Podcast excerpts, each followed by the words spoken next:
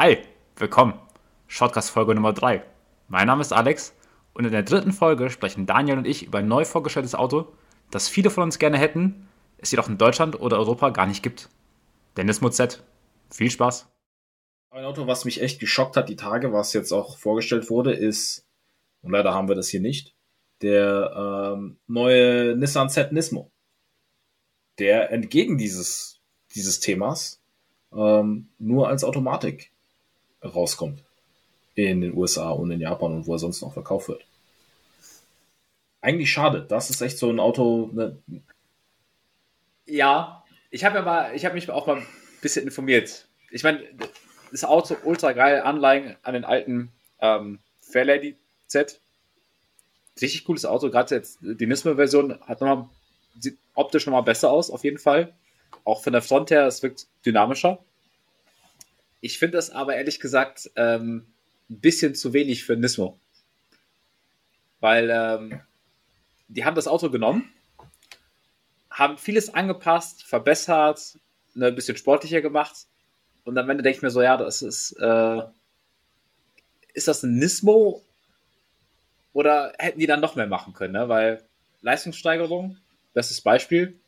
Vorher, also Serienauto hat äh, 3 Liter V6 Motor, 405 PS und äh, circa 480, äh, 490 Newtonmeter.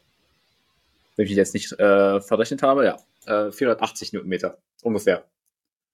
Und jetzt im Nismo hast du 20 PS mehr und 50 Newtonmeter mehr.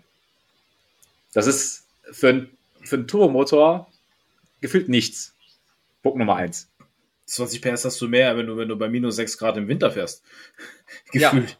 Ja, genau. so. Also das ist, das ist eigentlich äh, äh, Punkt Nummer eins, ist es schon, schon mager. Ne? Das Getriebe ist das gleiche geblieben. Und ähm, klar, die haben jetzt hier und da Sachen verbessert. Die haben äh, andere Felgen, äh, Bremse wurde ein bisschen angepasst, Aerodynamik wurde ein bisschen optimiert. Du hast neue Unterbodenverstrebungen, dass die Karosserie steifer ist. Alles schon und gut, ist ja alles richtig, aber im Endeffekt denke ich mir so, wenn ich das so vergleiche mit, mal mit anderen Fahrzeugen, und da ist mir halt ein Punkt eingefallen, den fand ich auch sehr lustig. Gefühlt für mich ist das, man hat einen Golf genommen und daraus ein Golf GTI gemacht. Aber es ist kein Golf R. Richtig. Ja. Und das hätte eigentlich ein Golf R in dem Sinne sein, sein müssen.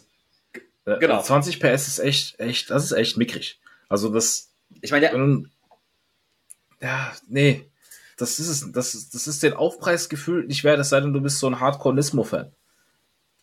Da, da, ist, da haben sie nicht abgeliefert, finde ich. Ich meine, optisch, ja. Aber leistungstechnisch ist es echt, echt mager. Zudem ist es halt so ein Auto, was von seinem Charakter her, finde ich, und von seiner Geschichte eben von, von Fahrerinput lebt und Fahrerinput mit einem dritten Pedal und, und, einer, äh, und einer Handschaltung. Und das Auto gibt's halt eben nur als Automatik. Interessanterweise sagte äh, Hiroshi Tamura, der Entwickler, äh, der auch als Vater des GTR bezeichnet wird, dass ein Nismo als Schalter langsamer gewesen wäre oder langsamer sei als das Standardmodell. Das musste er erstmal schaffen. Ein, ein besseres Auto zu entwickeln, was dann langsamer ist als die Grundbasis obwohl du vielleicht mehr Leistung reintust und andere Sachen tust.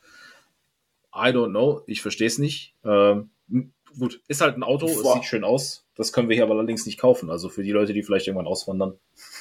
Vor allem den, äh, die, die normale Version vom Nissan Z gibt es halt mit Handschalter. Sechsgang Handschalter.